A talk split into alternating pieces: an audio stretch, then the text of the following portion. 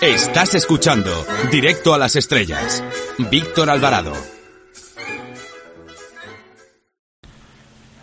Nuestro invitado de hoy es un experto en cine de animación. Se llama Juan José Zanoletti y es el autor de Gnomos, Naranjitos y Mosqueperros, La Vuelta al Mundo en Dibujos Animados de Diablo Ediciones. Buenas tardes. Hola, buenas tardes. En primer lugar, nos gustaría que nos dijeras en qué consiste tu trabajo como animador. Bueno, eh, tengo mi pequeño estudio de animación, hacemos toda clase de animaciones, tanto ficción como vídeo industrial y cualquier cosa que nos pida cualquier cliente. Estamos en un mercado que es bastante complicado, el español, y bueno, no puedes eh, elegir qué es lo que quieres hacer en animación, sino lo que te toque. Con respecto al libro que has escrito, hay un capítulo bastante largo que lo dedicáis a los estudios japoneses Nippon Animation. ¿Qué nos puedes decir de esta compañía de Extremo Oriente? Bueno, Nippon Anime es una compañía que seguramente, yo creo que no hay nadie en este país sea de esa generación o de generaciones anteriores que no conozca el estudio. Si empezamos a decir las obras de ese estudio como Marco, Heidi, La Vieja Maya, pues todo el mundo las conocemos o la hemos visto cuando éramos pequeños o hemos oído hablar de ellas. Entonces, eh, eh, Internacional, que es la productora que ha producido la serie de animación de la que hablamos en el libro, en a finales de los 70 eh, se encargaban de distribuir tanto dibujos animados como de ser licenciatario de Dancy, de dibujo animado de esta productora por tanto ya tenían un contacto con ellas. Cuando en 1980 Breve Internacional decidió producir animación, pues contó con eh, Nippon Animation para poder colaborar con ellos y que la animación la hicieran ellos. Y de ahí un poco es la relación que hay entre este estudio japonés y este estudio español. Y entonces el estudio japonés se encargó de hacer animación de series como Rui el Pequeño Cid, eh, Fútbol Nación, D'Artagnan eh, o La Vuelta al Mundo de, de Willy Fox. Bueno, como tú acabas de decir, la obra más importante de Nippon Animation fueron, por ejemplo, Heidi, Ana de las Tejas Verdes o Marco, que trataron de ser fiel a la obra de sus autores, eh, a los autores, lógicamente, los que se basaban. En cambio, eh, nos ha llamado la atención que las obras que habéis cogido, o de las que tú hablas, por ejemplo, Rui el Pequeño Cid, eh, o Willy Fox se toman muchas licencias. ¿Por qué? ¿Cuál es la diferencia? ¿Por qué eh, se optó en España por escoger esta, estas producciones? Bueno, en primer lugar, no es causa de Nippon Animation. Estas son producciones españolas. Que en, su, producción pueden contar, para hacer animación, pueden contar con, con un estudio japonés o con estudios franceses o con estudios de cualquier otro país.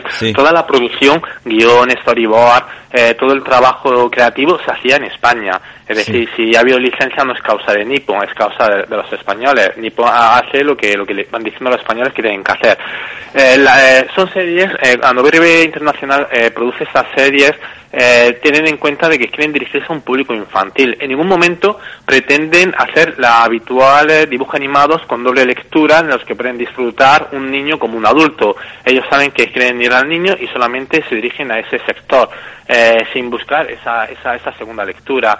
Eso hace que tengan que, a la hora de hacer las adaptaciones de novelas tan complicadas como por ejemplo D'Artagnan, que además de ser complicada es una novela políticamente muy incorrecta, eh, se tenga que adaptar a, a, un público infantil y digamos un poco limpiar esa incorrección política y hacerla más pedagógica a la, novela, de ahí que eh, aparezcan esas licencias.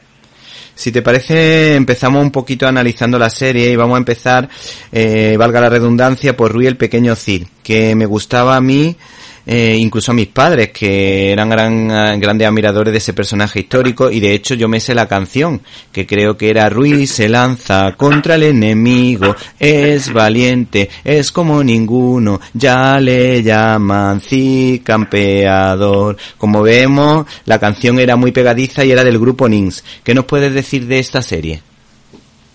Bueno, eh, eh, cuando, eh, cuando el hecho de cuando BRB Internacional quiere producir animación, ellos tienen una cosa que es muy clara, es que sus producciones tienen que ser universales, no pueden ser producciones únicamente para ser emitidas en España, porque si solamente depende del mercado español no pueden amortizar una serie tan compleja. Entonces a la hora de, de buscar el proyecto se dijo qué producto es el más universal que hay ahora mismo a nivel mundial conocido en España. Todo el mundo dice, pues Don Quijote y el Cid. Don Quijote ya se hizo una serie una década antes, pues solo queda el Cid. Entonces se, toma la postura de adaptar el Cid porque es un personaje conocido en el mundo entero y más todavía cuando años atrás la producción de Samuel Bruston que se rodó en España del Cid era muy popular y muy conocida. Entonces cuando se va a adaptar el Cid eh, se tiene en cuenta de que va a ser para un público infantil, entonces se pretende adaptar o crear, todo es ficción, eh, eh, la, la, vida de Gil cuando, cuando era niño, algo que no, todo es inventado para la serie, no está adaptado de ninguna, de ninguna, de, ninguna obra de las que se han escrito del Gil, aunque se, se beben elementos de ella. Entonces, una perdona. hay dos, hay dos características, adaptar una obra que sea conocida en el, en, en todo el mundo, eh, que se trate de, una obra dirigida a un público infantil y que tenga su mensaje pedagógico.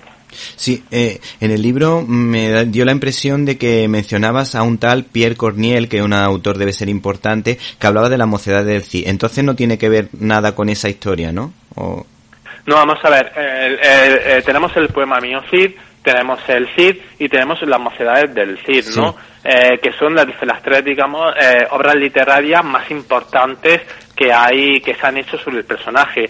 Si nos cogemos a, Samuel Broston, eh, la película del Sil que interpretaba a Charles Gesto, la adaptación que hace es de, esta obra que, que, tú has comentado, porque en esta obra donde se, digamos, el, bloque central de la historia es la relación entre eh, el, el Cid, el, personaje femenino y, el, y digamos esa trama que se que ocurre cuando el Cid mata al padre de su mujer, de la que va a ser su mujer y, y crea y crea ese conflicto ¿no? Eh, eh, de la pareja, ¿no?